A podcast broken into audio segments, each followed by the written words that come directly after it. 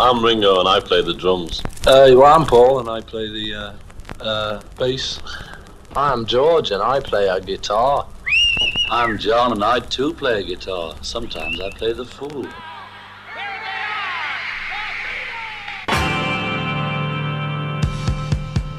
La única nostalgia común que uno tiene con sus hijos son las canciones de los Beatles. Radio Galena presenta Revista Beatles. Una recorrida cronológica por las canciones de los genios de Liverpool. Revista Beatles. Con la conducción de José Luis Banquio. Por Radio Galena.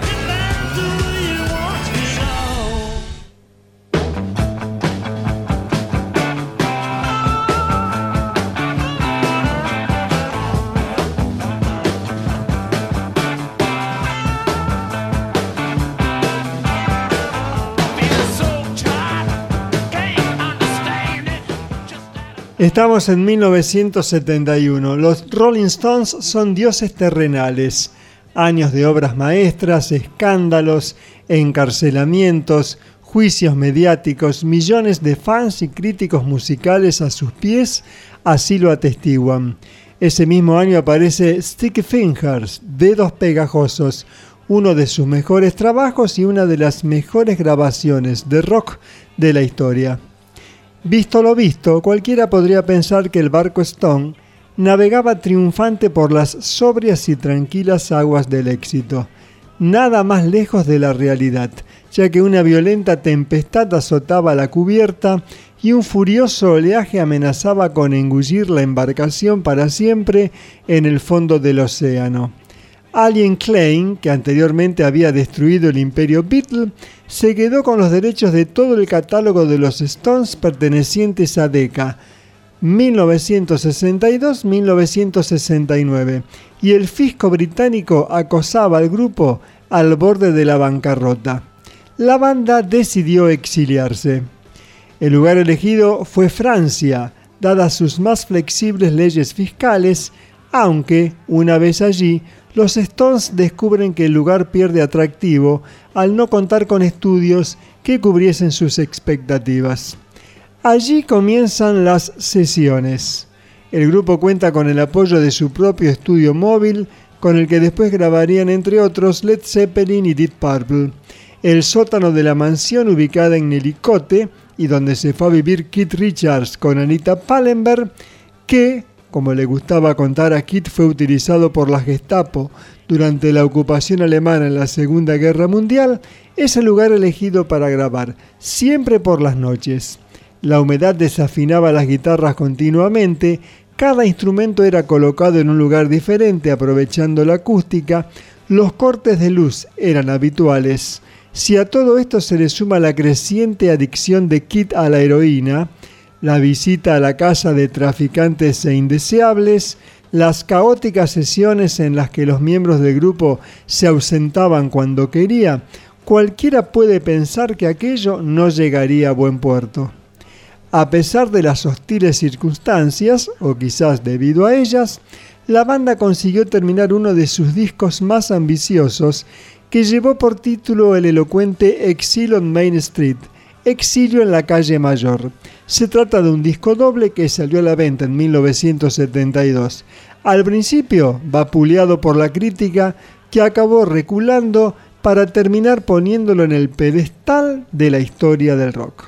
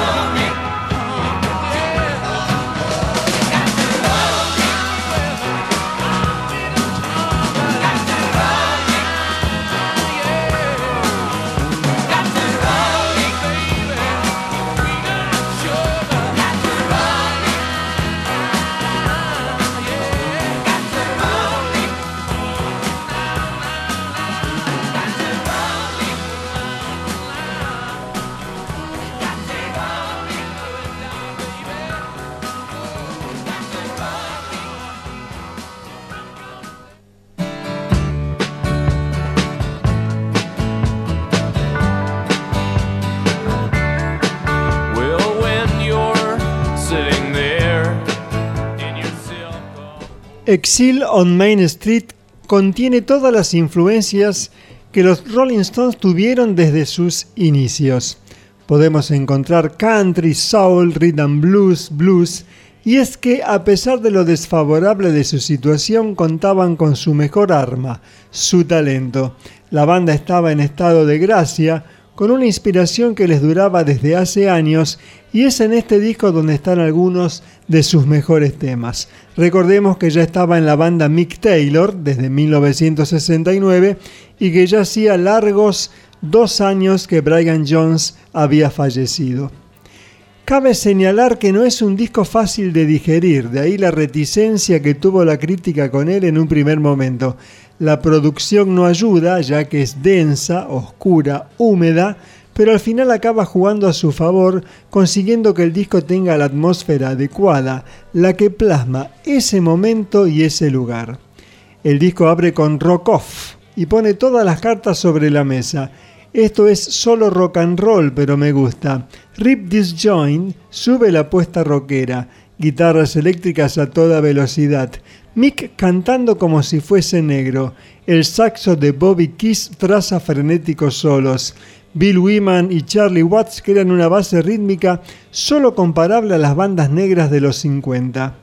La cara 2 del disco 1 de Exil comienza con el que fue el primer simple del disco, Tumble Dice, una de las mejores canciones de la banda, fija en el repertorio de sus conciertos hasta el día de hoy coros femeninos, toque gospel, Mick en estado, en estado de gracia, simplemente perfecta.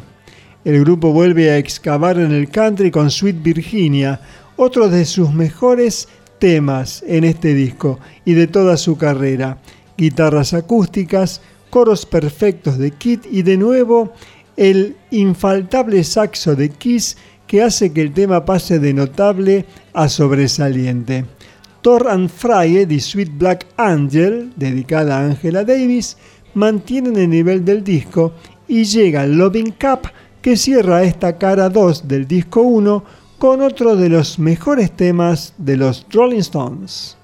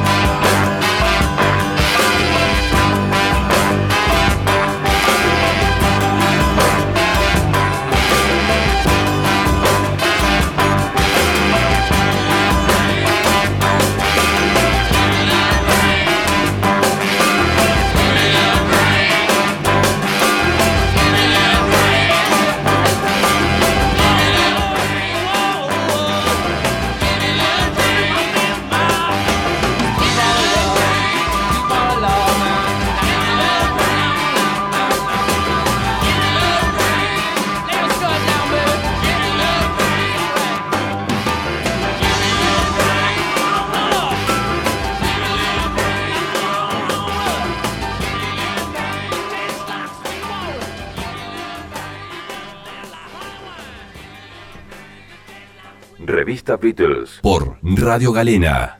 Muy buenas tardes a todas y todos, ¿cómo están ustedes? Bienvenidos al programa número 396 de Revista Beatles aquí en Galena 94.5 www.radiogalena.com.ar o bajando la aplicación desde Google Play para tu celular.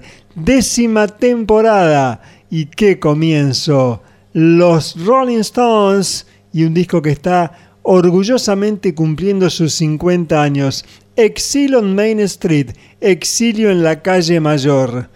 Eh, con un grupo que este año festeja sus 60 años de vida y ya tiene programada una gira por toda Europa. Bueno, casi toda Europa.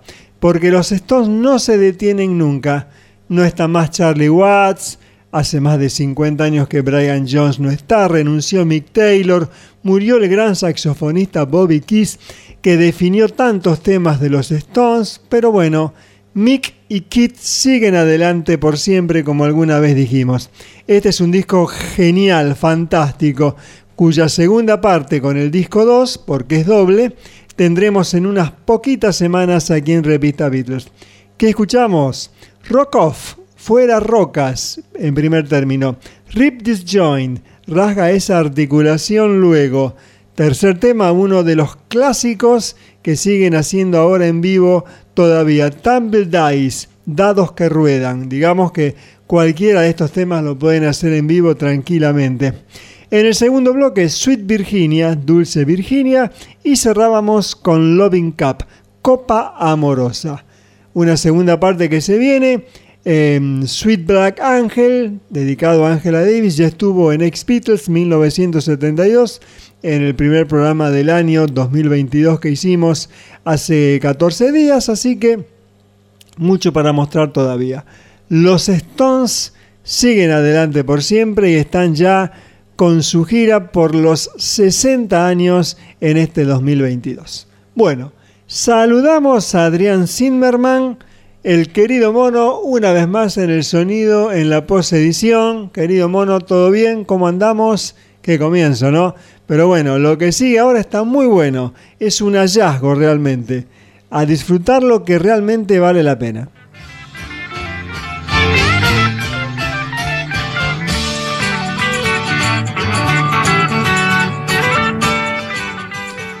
Abecedario del rock argentino de los 70, los barrocos.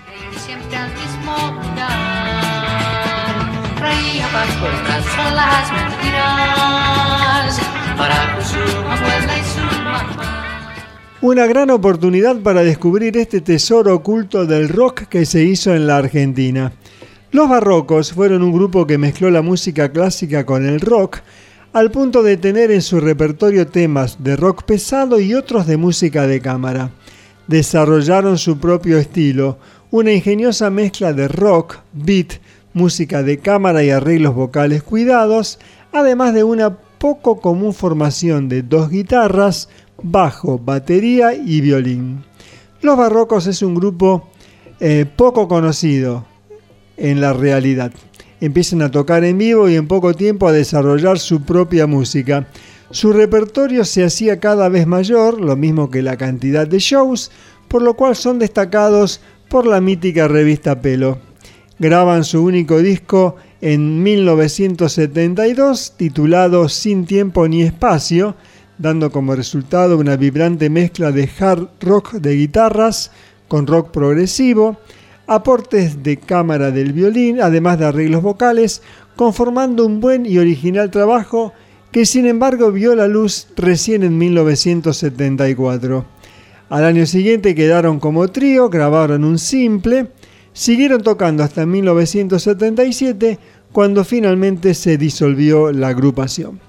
Dijo de ellos la revista Pelo en 1974 cuando apareció el disco. Lo más reconfortante de este álbum es que la buena música que contiene pertenece a un grupo nuevo y que constituye su primera grabación. Con formaciones como la de los barrocos, es como la música popular argentina va camino al encuentro con su identidad. Este nuevo grupo local tiene la virtud de no mostrar influencias, ni nacionales ni extranjeras, y el saludable hallazgo de un sonido realmente particular y nuevo, solventado en parte por el sonido de Bu Guerrero, que a pesar de mantener ciertos clichés clasicistas, demuestra una cobertura amplia para el rock, con grandes posibilidades de amalgamarse aún más. Otro de los méritos es la preocupación por los arreglos vocales, sin excitaciones cameleras y poseedoras de secuencias expresivas bien medidas reconforta encontrarse con grupos nuevos que tengan esta calidad. Un gran álbum.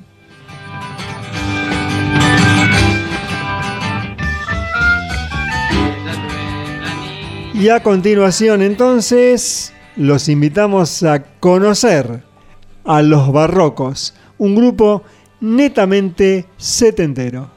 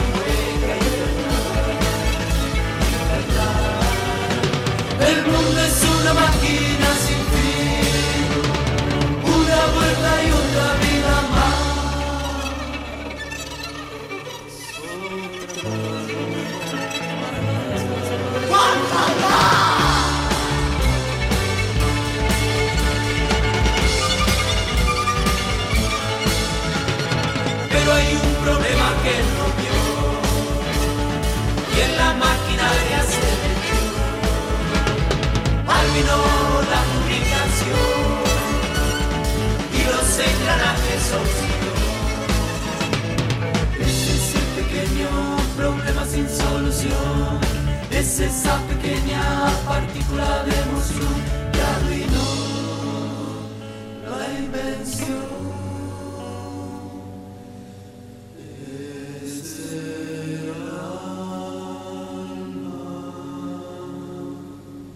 Los barrocos, el nivel de la época realmente. Así, así era.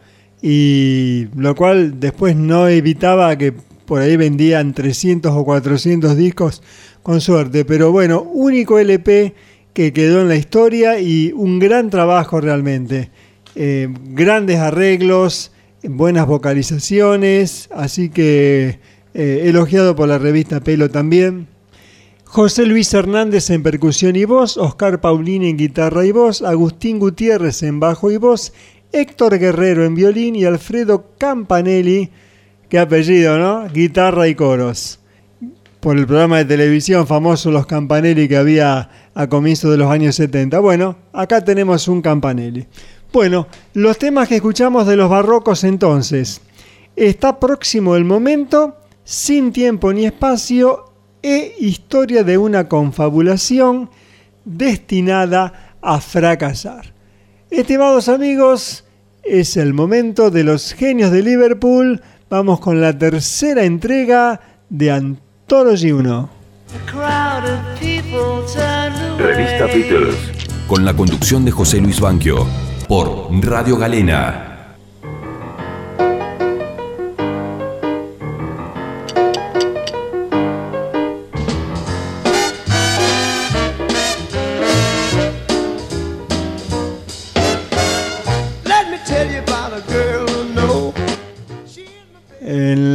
Ray Charles viene la mano hoy. Dos canciones que mostramos, nuevas perlas que se encontraron para el Anthology 1, publicado el 21 de noviembre de 1995. Aleluya, I love her so, Aleluya, la amo tanto, de Ray Charles, grabada en la primavera-verano de 1960 Em, es una canción de Ray Charles de 1956 grabada en un precario grabador magnetofónico por John, Paul, George y Stuart Sutcliffe, el Beatle que falleció el 10 de abril de 1962 por una hemorragia cerebral, en la casa de Paul poco antes de partir por primera vez hacia Hamburgo en agosto de 1960. Figura también una versión en el doble LP no oficial Live Up the Star Club Hamburgo 1962, aparecido en abril de 1977.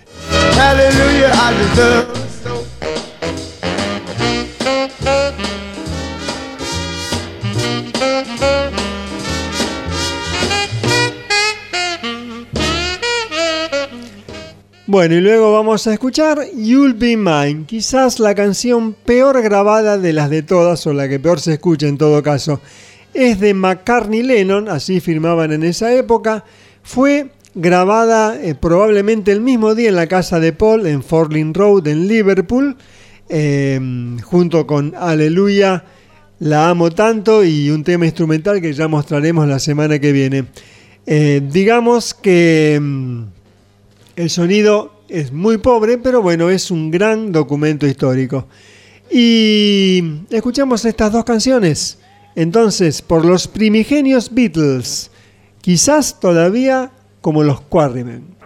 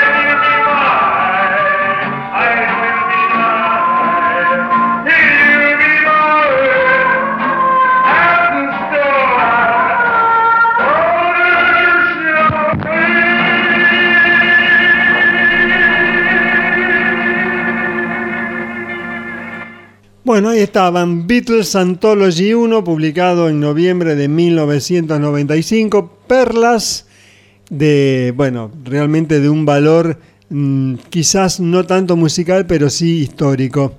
En la casa de Paul se grabó esto antes de viajar a Hamburgo en agosto de 1960. Aleluja a Love Her So de Ray Charles, Aleluya la amo tanto y You'll Be My, una original composición de John y Paul. Eh, em, cuesta distinguir quién canta ahí o, recita por ahí. Eh, parecería John Lennon, pero no podemos estar seguros porque, vuelvo a repetir, es muy pobre la calidad de la grabación. Pero, insistimos, tiene un alto valor histórico. Bueno, estimados amigos, vamos a una sección que comenzamos este año. Adelante. Una historia del rock. Pop. Pop para divertirse.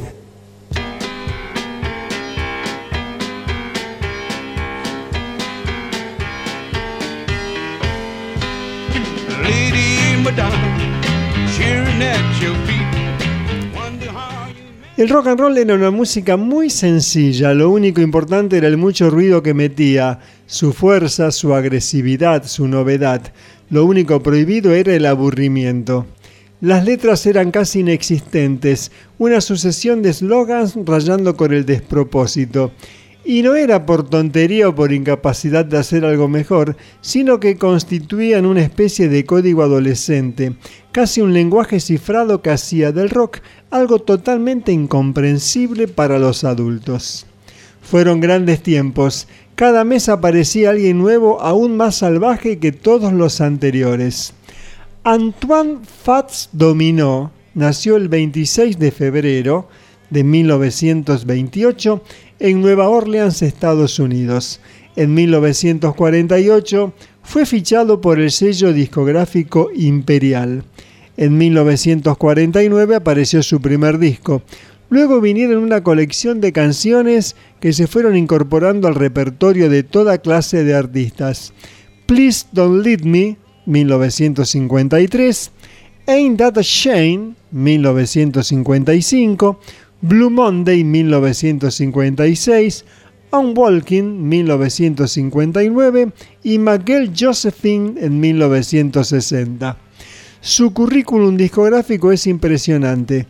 Ventas de alrededor de 65 millones de discos, 22 discos de oro, más de 90 simples y más de 25 LPs. Fue noticia cuando en 2005 el huracán Katrina asoló su ciudad natal, Nueva Orleans, al tener que ser rescatado mediante un helicóptero. Su casa estaba en una de las zonas más afectadas por el fenómeno climatológico. Falleció el 24 de octubre de 2017 a los 89 años. Fats dominó, el que inspiró a Paul para cantar de esa forma Lady Madonna y que Fats luego devolvió con su propia versión.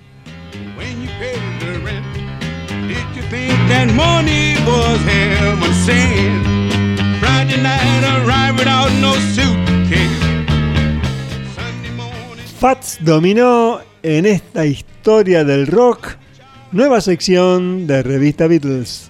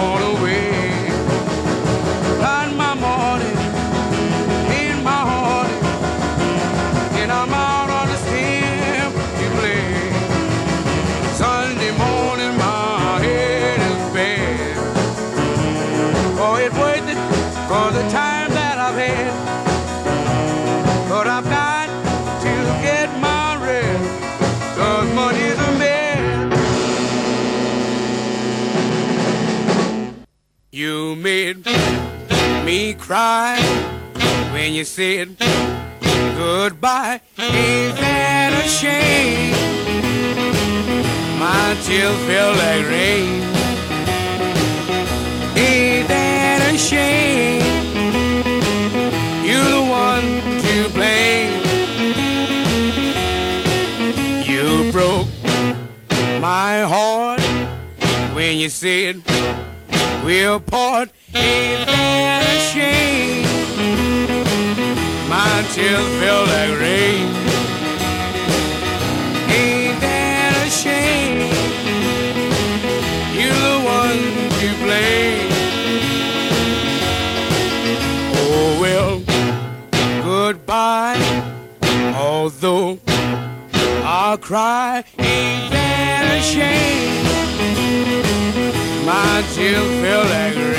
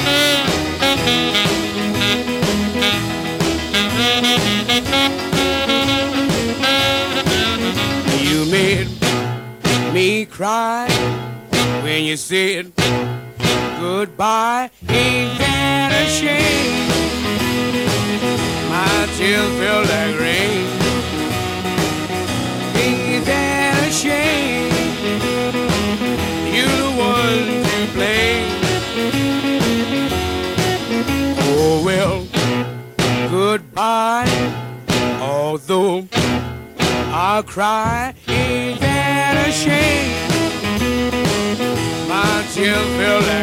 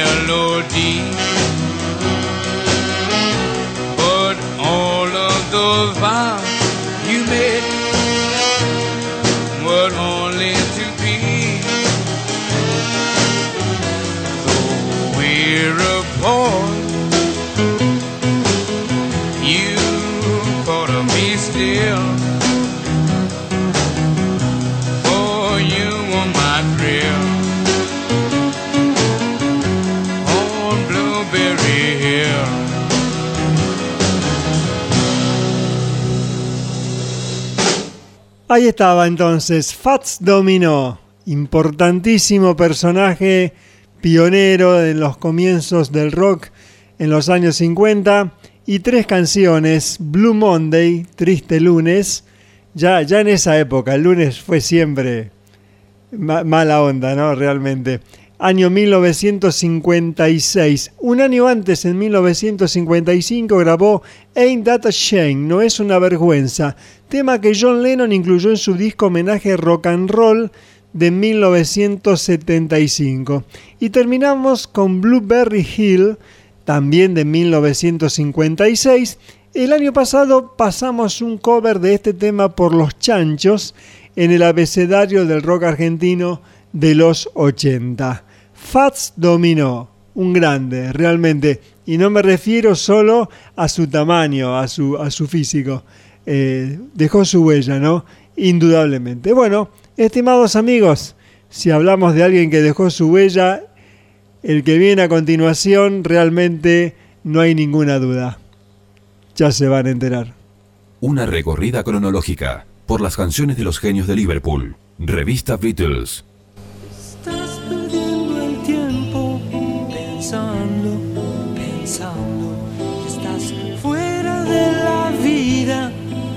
Jugando y perdiendo. Comes tu conciencia. Revista Beatles presenta Te dirán las sombras de todo tu regreso. Especial Kamikaze Luis Alberto Spinetta, 40 años. Se irá sin saber Sonido y post edición Adrián Zimmerman.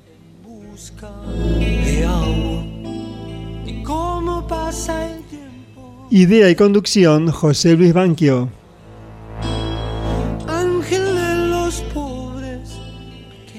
Luis Alberto Spinetta en Revista Beatles por Galena 94.5. Rafaela Santa Fe, República Argentina.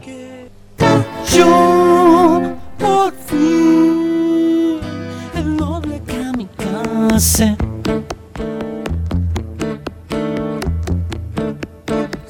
piel ardió quemando al enemigo.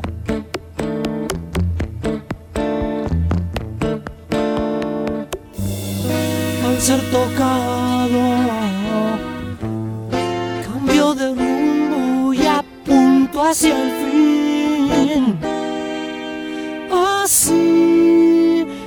le dio razón a su sangre.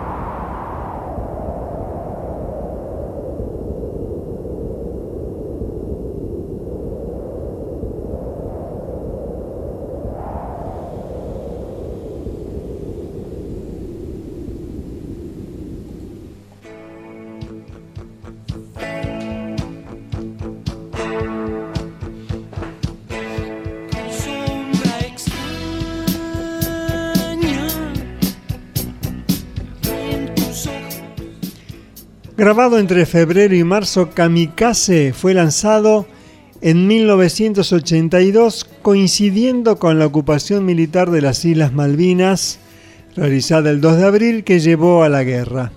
Con un sonido predominantemente acústico e intimista, el disco reúne temas de diversas épocas, incluyendo Barro tal vez, una de las primeras canciones de Spinetta cuando aún era un adolescente. Su título Kamikaze, así como la canción de igual nombre y los temas Águilas de Trueno 1 y 2, están referidos al sacrificio y la valoración existencial de esa conducta humana que en el marco de la Guerra de Malvinas resignificó completamente su contenido. A partir del concepto de kamikaze, Spinetta aborda un significado multidimensional, desde el papel de la pasión en la vida hasta el sacrificio, pasando por el acto de morir por una causa, la resistencia del artista a las imposiciones y tentaciones comerciales y del público, como al riesgo que implica la creación. Los temas son interpretados por el flaco con una guitarra acústica Ovation clásica, acompañada eh, por los teclados y el piano de Diego Rapoport, sin bajo ni batería y una mínima percusión a cargo del todavía Cerú Girán David Lebón. El sonido acústico decidido por Spinetta para el álbum le da unidad y coherencia musical e ideológica, a la vez que hizo de Kamikaze un verdadero kamikaze creativo, en un momento que la música rock argentina emprendía caminos con uso intensivo de instrumentos eléctricos y electrónicos, desde los primeros grupos metaleros como Riff y B8 hasta los nuevos sonidos techno-pop que estaban desarrollando bandas nuevas como Los Encargados, Virus y Soda Stereo, mientras Charlie García iniciaba su carrera solista con un sonido apoyado en sintetizadores y baterías electrónicas.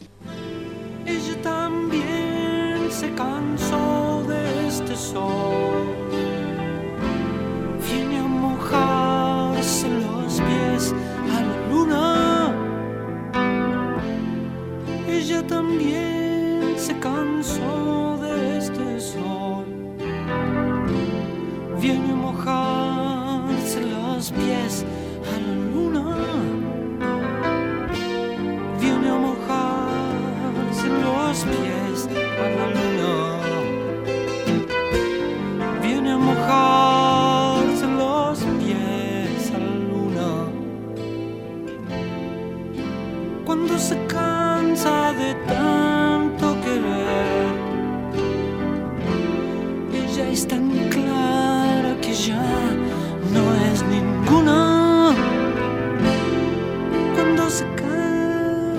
de tanto querer. Ella es tan clara que ya no es ninguna. Ella es tan clara que ya no es ninguna. Ella es tan clara que ya no es ninguna. Subí a las hojas y cae.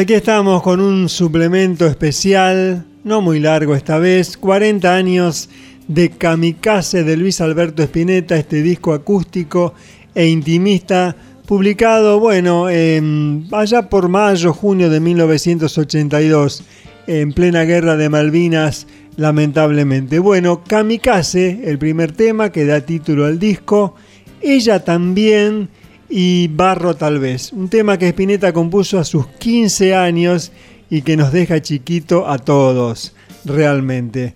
Qué impresionante la obra del flaco, realmente. En este disco acústico publicado después de Los niños que escriben en el cielo de Spinetta Jade.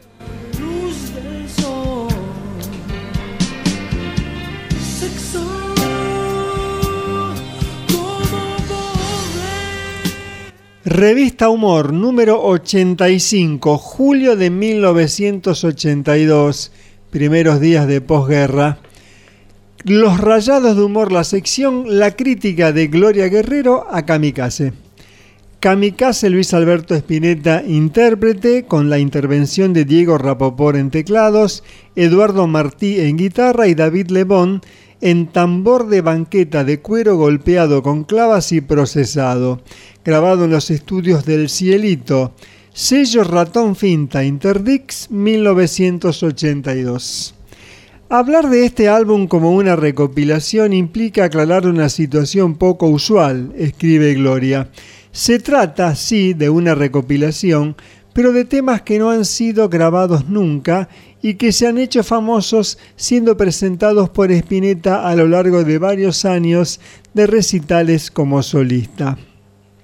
Conviven en la placa canciones compuestas en 1965, Barro tal vez, 1969, Ella también, tema que durante casi una década no tuvo título, o 1976 La aventura de la abeja reina, junto a muchas otras creadas en un lapso de 13 años.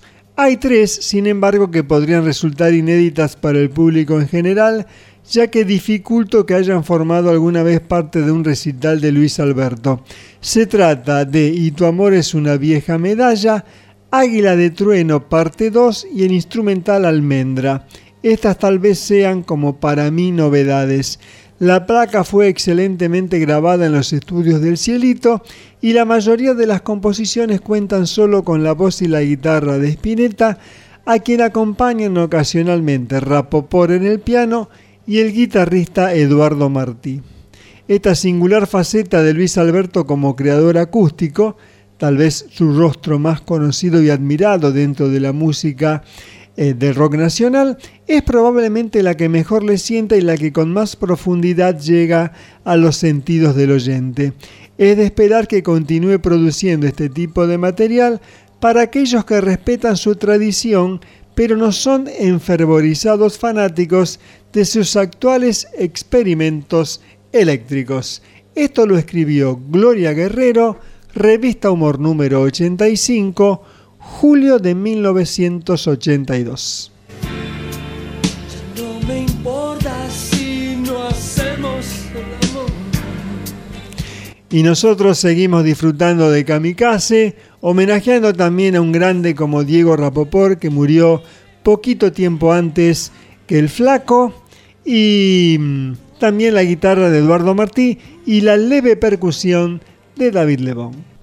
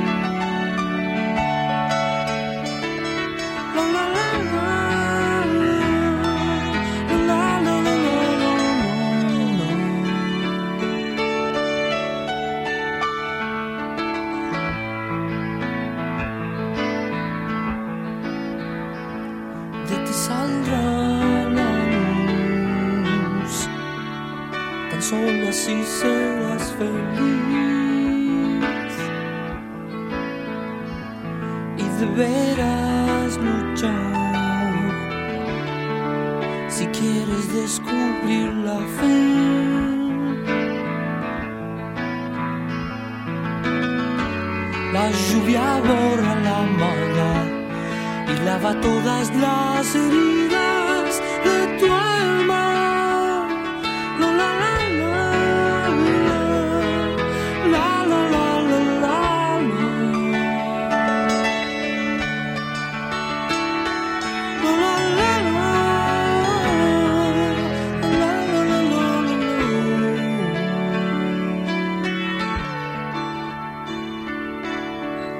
Este agua lleva en sí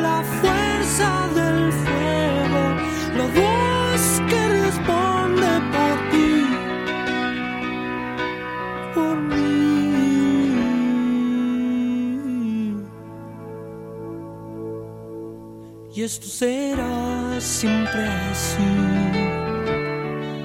quedándote oyéndote.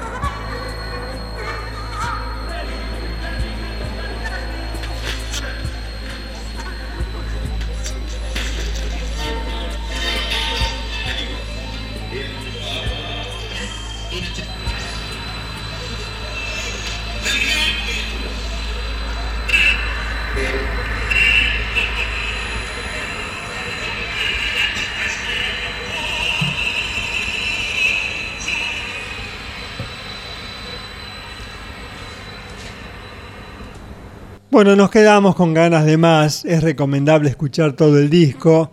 Está en YouTube, búsquenlo, disfrútenlo. Nosotros estuvimos con cinco canciones, en definitiva, de mm, Kamikaze, 1982, Luis Alberto Spinetta. Eh, quedándote oyéndote y casas marcadas, las últimas dos. Bueno, qué canciones hermosas, realmente. Quedándote oyéndote es emocionante. Todo el disco es fantástico, un disco acústico. Bueno, una espineta que iba alternando, ¿no? Discos eléctricos, búsquedas jazzísticas, este disco acústico, luego ya vendría la etapa más electrónica. Bueno, el flaco Espineta, ¿qué más podemos decir? Un verdadero grande, realmente, y los 40 años entonces de Kamikaze. Vamos a lo que viene. Adelante entonces, querido mono, porque ya llegan.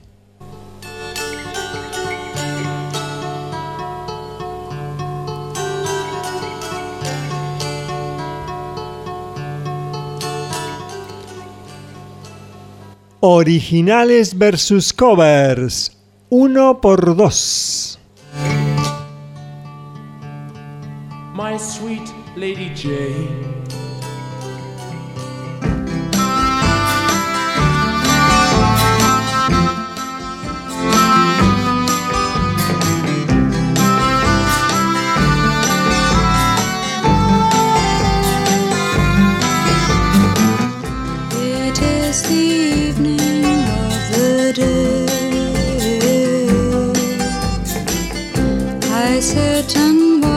Children play. Smiling faces I can see, but not for me. I sit and watch as by. My riches can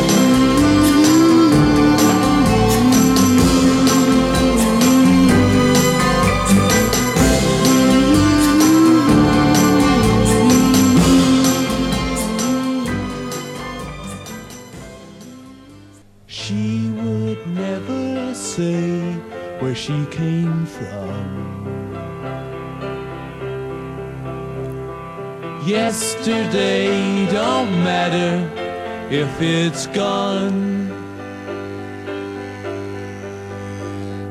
While the sun is bright. Marianne acaba de salir de un convento. Quiere una canción que hable de muros de ladrillo rojo y grandes ventanales. Nada de sexo. Con estas palabras, Andrew Luke Oldham, el primer manager de los Rolling Stones, le dijo a Mick Jagger y Keith Richards que le compongan una canción a Marianne Faithfull. El resultado fue As Tears Goes By, mientras caen las lágrimas, publicado en 1964 en lo que constituyó el primer simple de Marianne, que tenía apenas 17 años, y el comienzo de su romance con Mick Jagger, que duró con intermitencias hasta 1970. Los Rolling Stones la lanzaron en el Reino Unido el 4 de febrero de 1966 como lado B del simple decimonoveno colapso nervioso.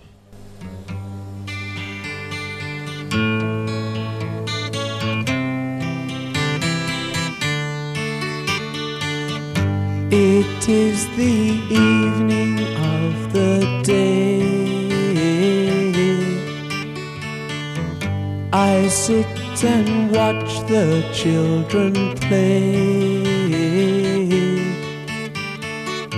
Smiling faces I can see, but not for me.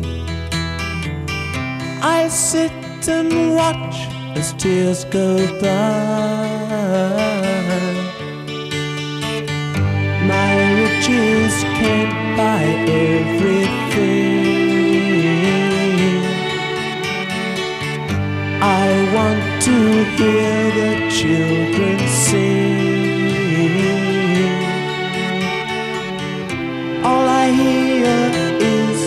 Sound of rain falling on the ground.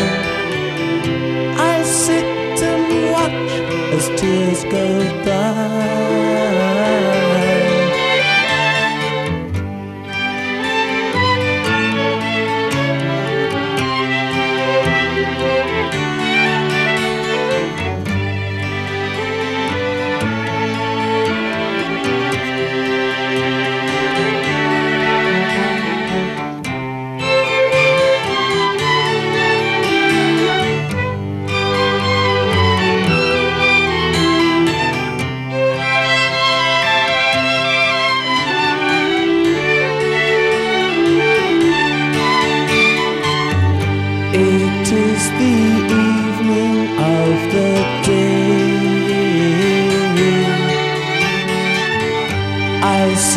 And watch the children play.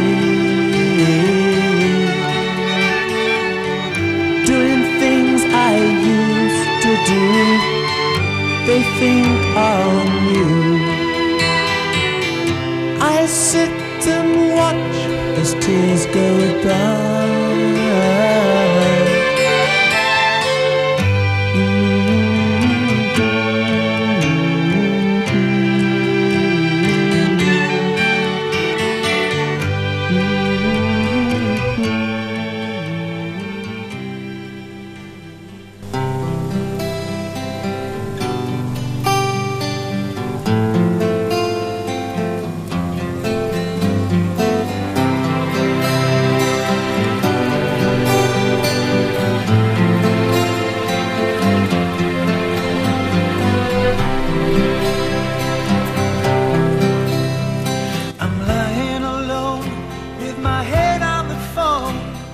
Bueno, aquí estamos con esta sección que comenzamos a fin del año pasado, originales versus covers. Hicimos dos entregas, estamos con la tercera, se puede considerar esta como una mini entrega. Y el comienzo es con aquellos que abrieron este programa, los Rolling Stones, pero en los 60, y un tema de Jagger y Richards, As Tears Goes By.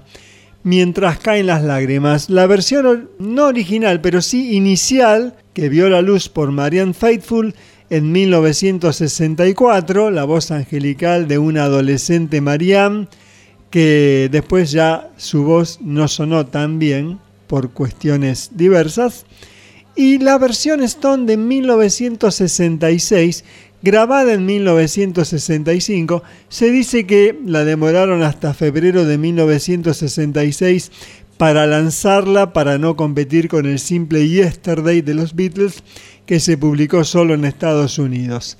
Los arreglos de la versión de los Stones de este tema eh, son de Mike Landers, que es el que hizo los arreglos instrumentales, la partitura para She's Living Home, ella se va de casa, el tema de los Beatles de Sgt. Peppers, que George Martin por estar ocupado no pudo escribir. Y bueno, los Beatles apurados recurrieron a Mike Lenders entonces. Grandes versiones las dos de este tema muy romántico que no parece de los Stones, de Jagger y Richard, pero es.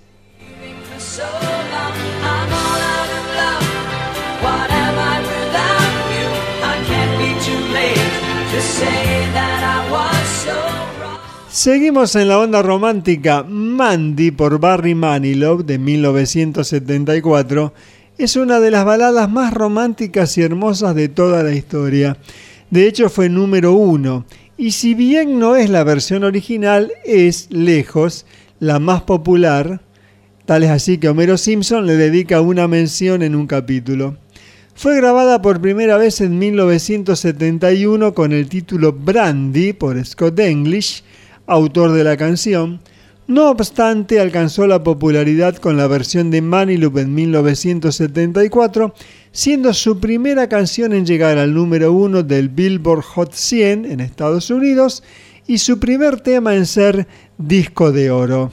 Mandy y una canción que nos recuerda a los 70, pelo largo, pantalones de botamanga ancha y el recuerdo que todos tenemos de algún amor frustrado.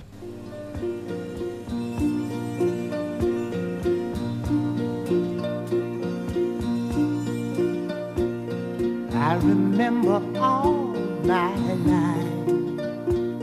Raining down as cold.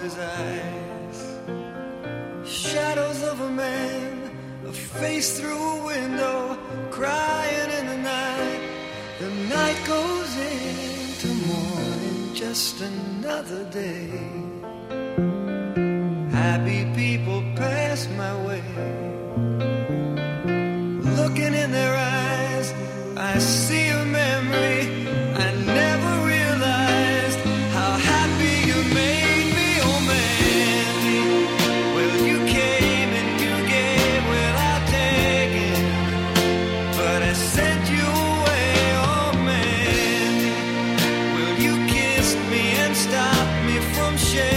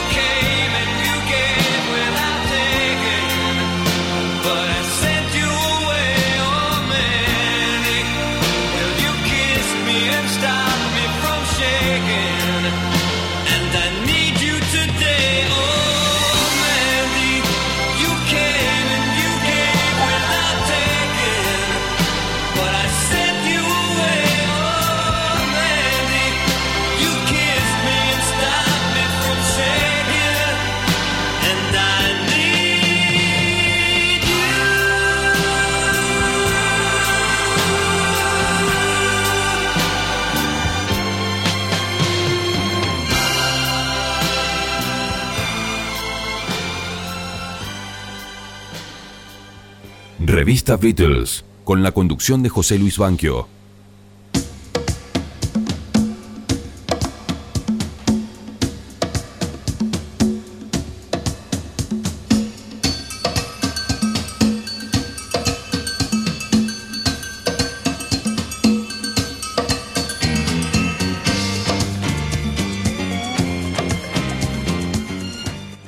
Mandy o Brandy, 1971 por Scott English y 1974 el autor es Scott English, pero la versión más exitosa y yo creo que es más linda también es la de Barry Manilow. Realmente canciones románticas hermosas, vuelven los lentos en revista Beatles y ahora el final.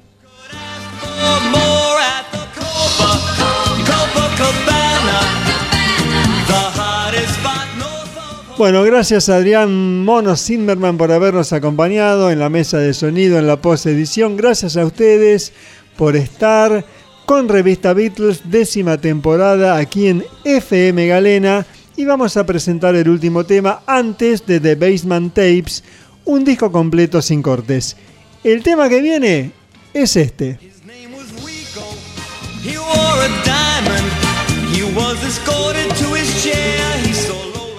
Copacabana surgió de una conversación entre amigos. Barry Manilow, Jack Feldman y Bruce Sussman se encontraban en el Hotel Copacabana, precisamente, en Río de Janeiro, discutiendo sobre si existía una canción con ese nombre. No pasó mucho tiempo entre la charla y la composición del tema, que se editó en 1978. Trata sobre una trágica historia de amor que transcurre a finales de la década del 40. Los hechos se desarrollan en la discoteca Copacabana situada al norte de La Habana en Cuba. Como escuchamos en las estrofas del tema, esta historia se centra en Lola, una corista del lugar, y Tony, su novio, el barman del club. Una desafortunada noche, Lola atrae la atención de un mafioso llamado Rico, quien se enamora de ella e intenta propasarse en una noche de tragos. Tony no se queda de brazos cruzados e inevitablemente se inicia un enfrentamiento entre los dos hombres que resulta en un tiroteo. Al principio no queda claro quién disparó a quién, pero inmediatamente todos se dan cuenta de que Tony, el novio de Lola, había fallecido. Pasan 30 años y en el club, ahora convertido en discoteca, se encuentra Lola, ebria y vestida con su glamoroso atuendo de corista de aquella época perdió a Tony, su juventud y la razón, recita la canción.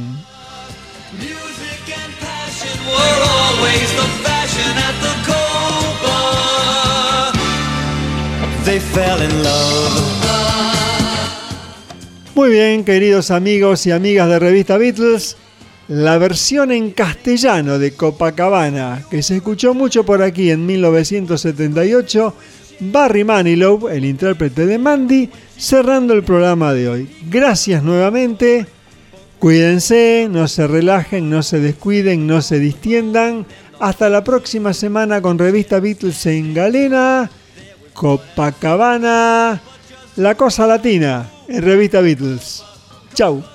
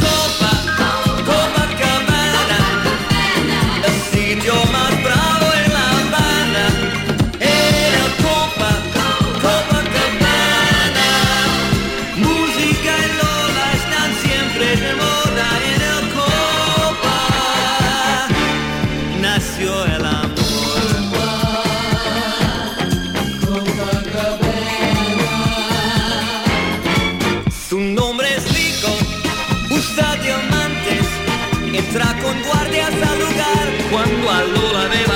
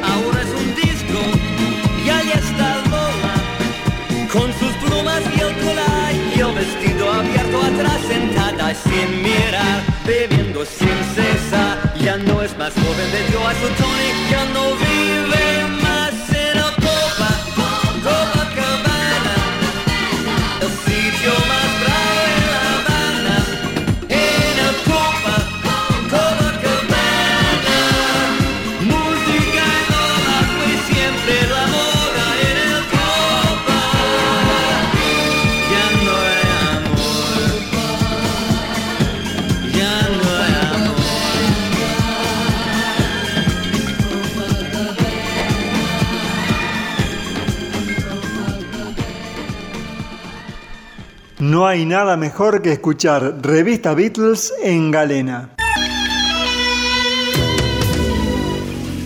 Pero si te lo perdiste o lo querés volver a escuchar, tenés opciones. El podcast de FM Galena en Spotify. Nuestro Facebook, Revista Beatles. nuestro canal en iBox, Revista Beatles 376, donde están todos los programas. Revista Beatles por Galena 94.5 www.radiogalena.com.ar o en la app de tu celular.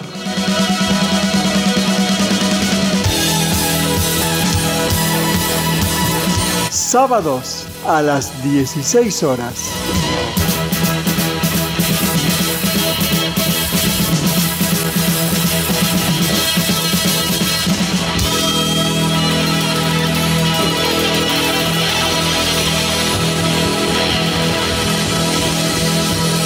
Revista Beatles. Con la conducción de José Luis Banquio.